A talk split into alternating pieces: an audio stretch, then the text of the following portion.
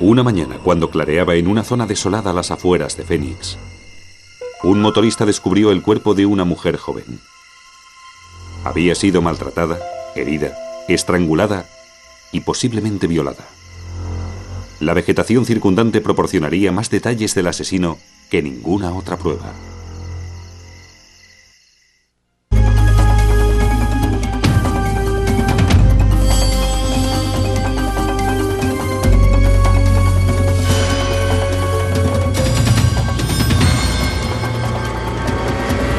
Crímenes imperfectos. Pruebas plantadas. Cuando los investigadores de la oficina del sheriff llegaron a la escena del crimen, reunieron todas las muestras de pruebas posibles. La víctima estaba desnuda con un top sin mangas remangado y una camiseta alrededor del cuello que habían usado probablemente para estrangularla. Tenía las muñecas y los tobillos atados holgadamente con cordones y lo que parecía un alambre para colgar cuadros. Cerca, los criminólogos hallaron una jeringa, algunas prendas de vestir y luego oyeron una prueba.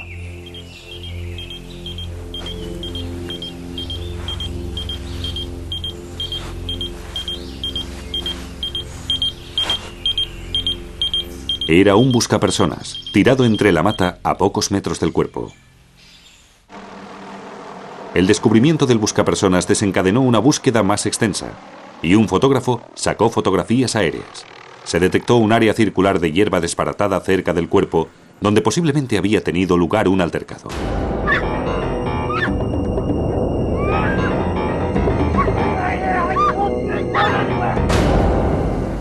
La policía llevó el cuerpo de la víctima al médico forense para su identificación y autopsia. Una huella dactilar identificó que la víctima era Denise Johnson, de 30 años, madre soltera de dos niños pequeños. Nació y se crió en el área de Phoenix conocida como The Projects. No era una mala chica. Ella, algunos de sus amigos, creo que se buscó malas compañías. Pero no diré que ellos la llevaron a hacer lo que hacía. Salía con personas que gustaban de la fiesta, les gustaba beber y no sé muy bien lo que hacían, pero bueno, alternaba por ahí con gente que se drogaba. Estoy segura. Y a veces se confiaba demasiado. Denise se ganaba la vida en las calles de Phoenix. Tenía antecedentes por estafar a camioneros y varias veces por tráfico de drogas en apeaderos de camiones, por lo que la apodaban la mamá corrupta. Sus amigos la advertían que con su estilo de vida acabaría metiéndose en líos algún día. Y al final pasó. Pero ¿quién puso fin a la vida de Denise? La investigación arrancó con el buscapersonas hallado en el suelo cerca del cuerpo. Pertenecía a este hombre, un camionero local llamado Mark Bogan. Declaró que de camino a casa, la noche anterior, paró a hacer una llamada. Fue cuando conoció a Denise Johnson por primera vez. Hola, ¿cómo estás? Hola, ¿qué tal? Bogan dijo que le pidió que la llevara a la interestatal. Claro, ¿por qué no? Gracias. Una vez dentro del camión, ella se insinuó sexualmente. Salieron de la carretera y mantuvieron sexo consentido en la cabina de la camioneta.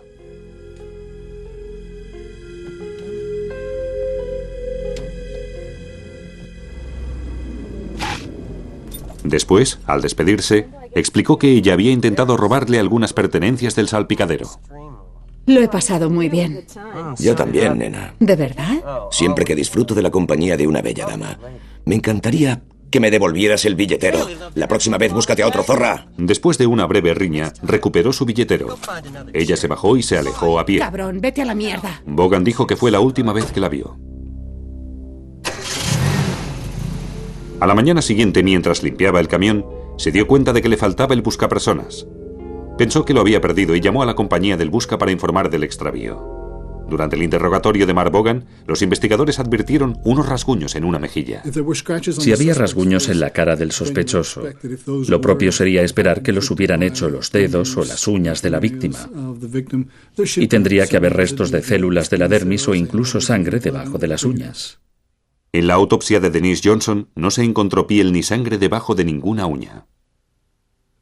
El forense concluyó que la muerte de Denise Johnson fue causada por asfixia debido a una estrangulación. Los análisis sanguíneos revelaron cocaína en el organismo. No obstante, no había signos de actividad sexual alguna. No se halló semen, ni vello ajeno, ni fibras textiles o saliva en ninguna parte del cuerpo.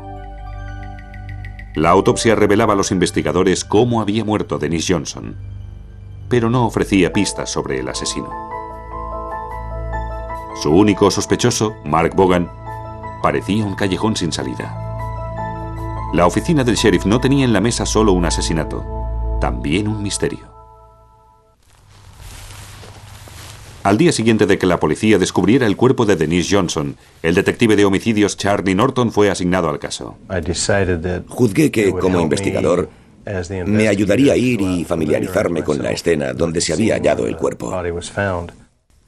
El cuerpo de Denise Johnson fue encontrado en un sitio remoto del condado de Maricopa, a una media hora del centro de Phoenix. Charlie Norton buscaba cualquier rastro fuera de lugar o anormal, cualquier cosa que hubiera pasado inadvertida el día antes. Entonces lo vio. Algo peculiar en un árbol de palo verde, a pocos metros del punto donde fue hallada la víctima. Había aparcado el coche en la calzada. Me percaté que una de las ramas estaba colgando. Y cuando observé la rama, vi que tenía una fricción reciente. No sabía qué podía significar, pero saqué una foto y luego me llevé algunas vainas de ese árbol en particular. Mientras tanto, los investigadores confiscaron la camioneta de Mark Bogan para buscar en ella posibles pruebas que lo ubicaran a él o a su vehículo en la escena del crimen. Estaba completamente limpia, sin huellas dactilares, ni semen, ni saliva, pelo o fibras textiles. Ni una prueba de la presencia de Denise Johnson en la camioneta. Pero cuando los investigadores y los fotógrafos de la policía examinaron el maletero de la furgoneta, hicieron un descubrimiento interesante. Encontraron dos vainas de un árbol de palo verde.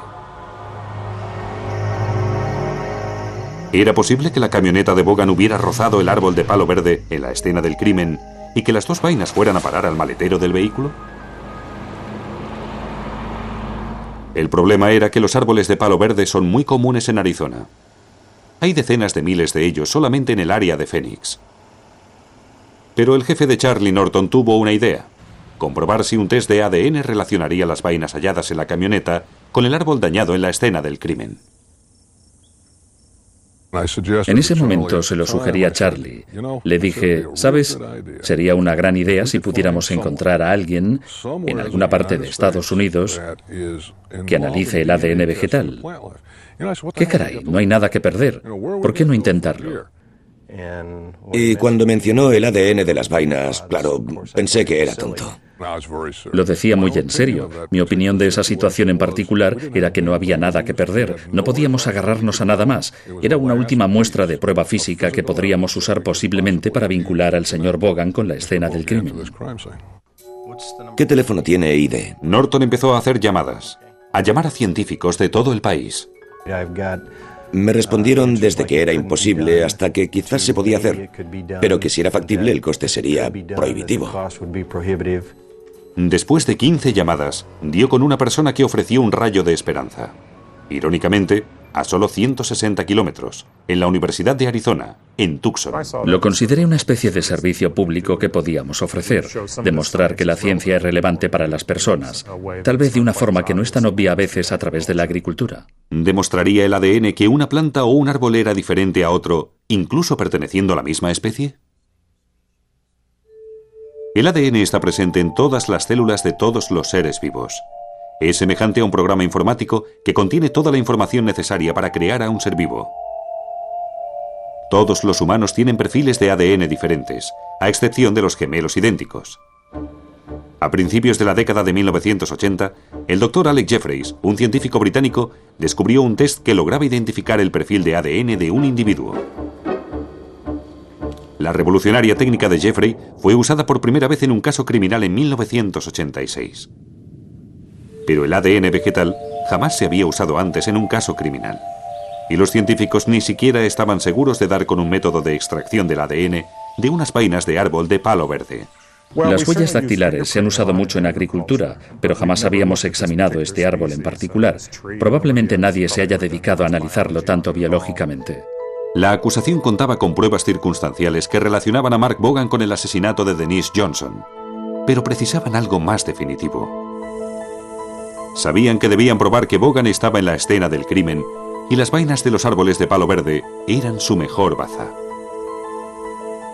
Los científicos ignoraban que su investigación devendría la piedra angular de un caso de asesinato. La oficina del sheriff en Arizona quería saber si los científicos eran capaces de vincular las dos vainas halladas en el maletero de Mark Bogan con el árbol de palo verde próximo al lugar donde se había hallado el cuerpo de Denise Johnson. Pero había miles de árboles palo verde solo en el área de Phoenix, y nunca antes se había realizado un test de ADN en este tipo de árbol. Teníamos que aprender a hacer el análisis para poder determinar si los árboles de una misma especie son diferentes. Porque lo que queríamos saber no era si eso era de un árbol de palo verde, sino si formaba parte de un árbol específico. El trabajo con las vainas de palo verde resultó ser largo y tedioso. El doctor Helentiaris tardó meses para siquiera ingeniar un test que él creía que podía funcionar e incluso entonces se sintió frustrado. De hecho, en un par de ocasiones casi me había dado por vencido y pensaba, bueno, esto es complicado y tengo otras cosas que hacer, pero ellos me llamaban e insistían que era realmente importante. No iremos a juicio sin esto, puede volver a probar. Entonces lo retomábamos y finalmente a la tercera creo conseguimos que funcionara. El doctor Gelentiaris usó lo que se conoce como técnica de ADN polimórfico ampliada al azar, o RAPID.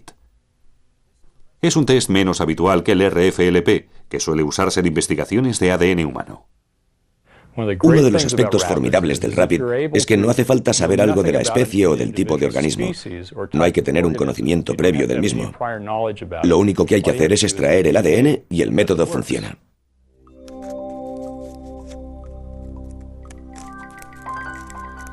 Las semillas poseen ADN tanto del árbol madre como de otros árboles que las han polinizado. Por tanto, había que eliminar las segundas y usar el material de la vaina que solo tuviera ADN del árbol madre. Las vainas se ponen en nitrógeno líquido para hacerlas más quebradizas y fáciles de moler en un polvo fino.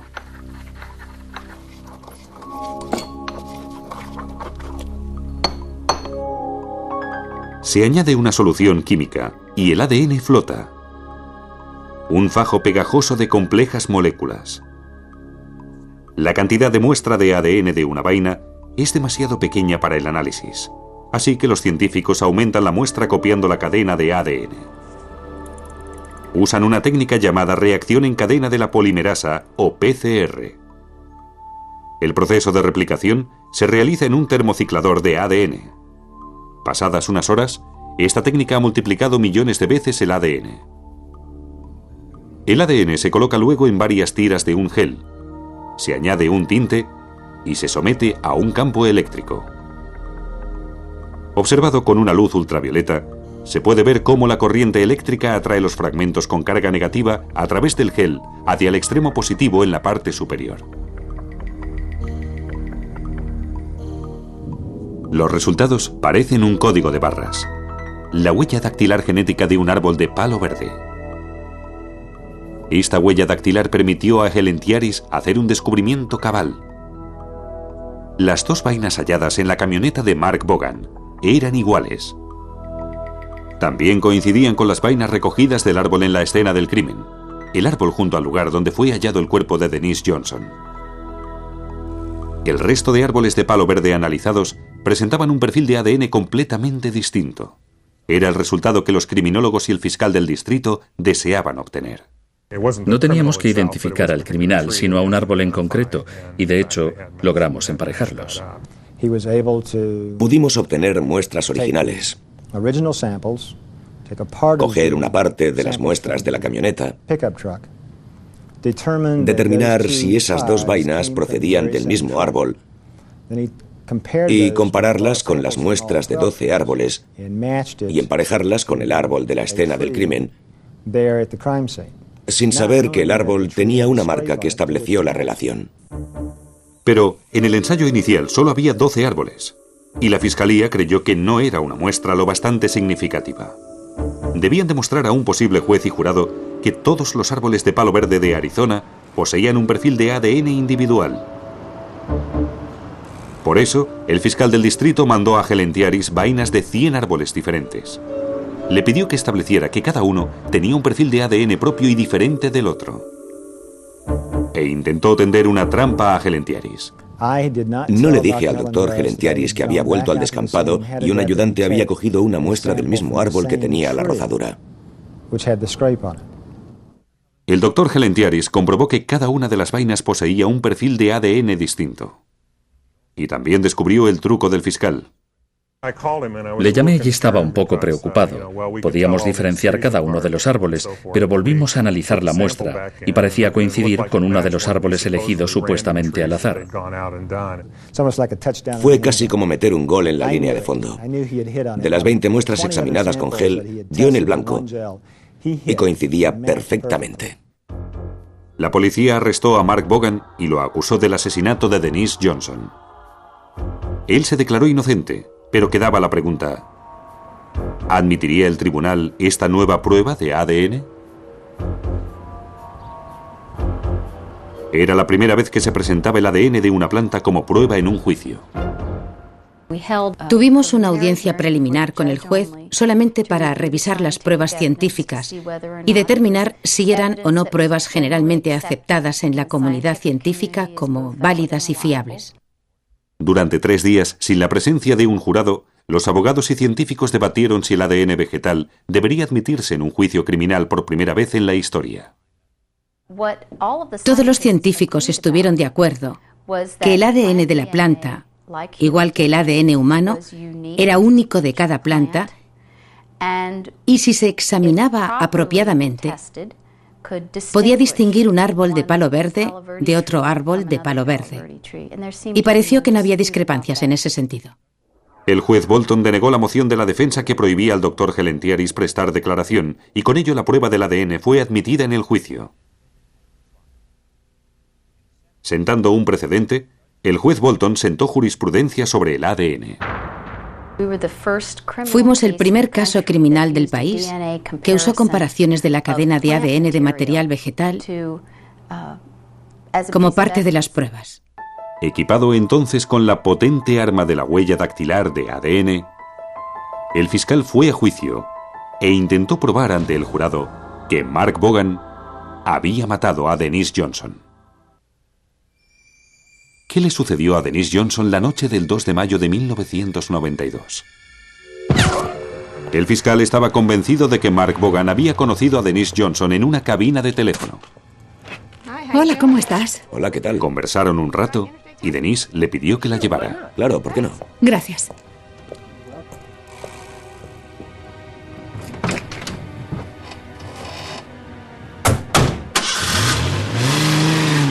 Condujeron hasta un lugar apartado para lo que sería un encuentro sexual consensuado.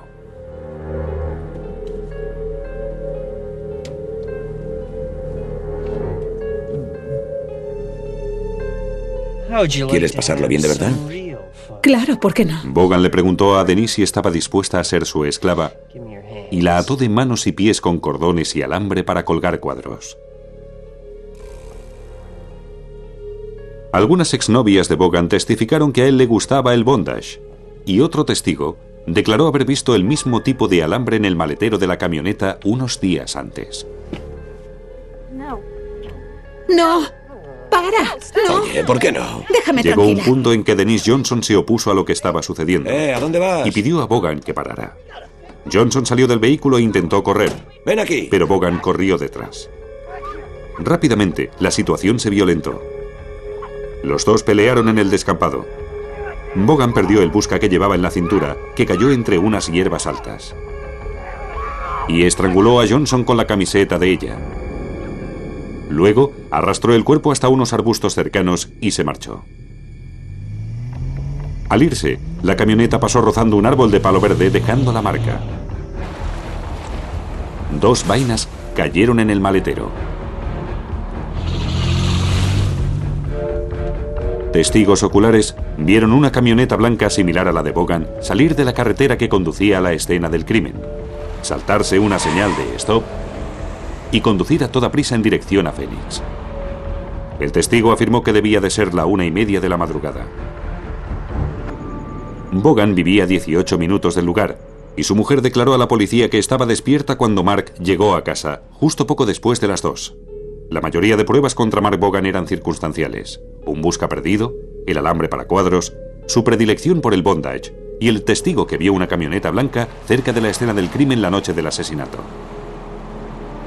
Pero la prueba más importante del caso fue el ADN vegetal.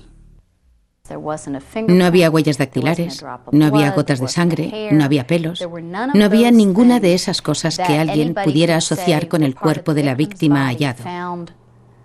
La mayoría las había dejado la víctima en el acusado o en la propiedad del acusado o viceversa. Admitió a los detectives que había lavado su camioneta la mañana siguiente. Se deshizo de todas las pruebas que hubiera en la camioneta, excepto de dos vainas de palo verde. Las pasó por alto. Desconocía lo significativas que podían ser las vainas de palo verde. Necesitaban pruebas que situaran a Mark en la escena, porque tenía una historia creíble. Como fiscal tenía el manto de pruebas que quisiera para inculpar al acusado. Las vainas de palo verde cogieron el manto por el cordel y se lo ataron alrededor del cuello. Incapaces de refutar los argumentos del doctor Gelentiaris, la defensa rebatió las pruebas sugiriendo que esas vainas habían sido colocadas en el maletero de Mark. Pero los investigadores declararon que las vainas habían sido halladas en el maletero antes de recoger muestras de la escena del crimen. Si hubiera querido inventarme pruebas, habría pensado en algo que supiera que luego no iba a fallar y que, en todo caso, me asegurara una condena lo más leve posible. El jurado declaró a Mark Bogan culpable de asesinato en primer grado. Fue condenado a la cárcel toda la vida, sin libertad condicional durante al menos 25 años. El Tribunal de Apelación ratificó el veredicto. Mark Bogan aún sostiene que es inocente y el proceso de apelación continúa. Creo que el caso en su conjunto es muy significativo y me alegra haber participado en él. Intento olvidar este caso porque soy la única persona en este planeta que ha perdido contra una planta. Fue un hecho revolucionario, algo que, sin la menor duda, se salía mucho de la rutina de nuestro trabajo diario como jueces. Imagino que habrá más personas en el sector público que puedan explicar de forma más sencilla lo que hago. Quería mucho a mi hija.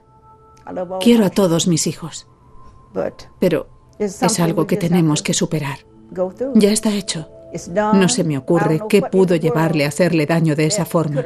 No lo sé. Pero espero que algún día lo sepamos.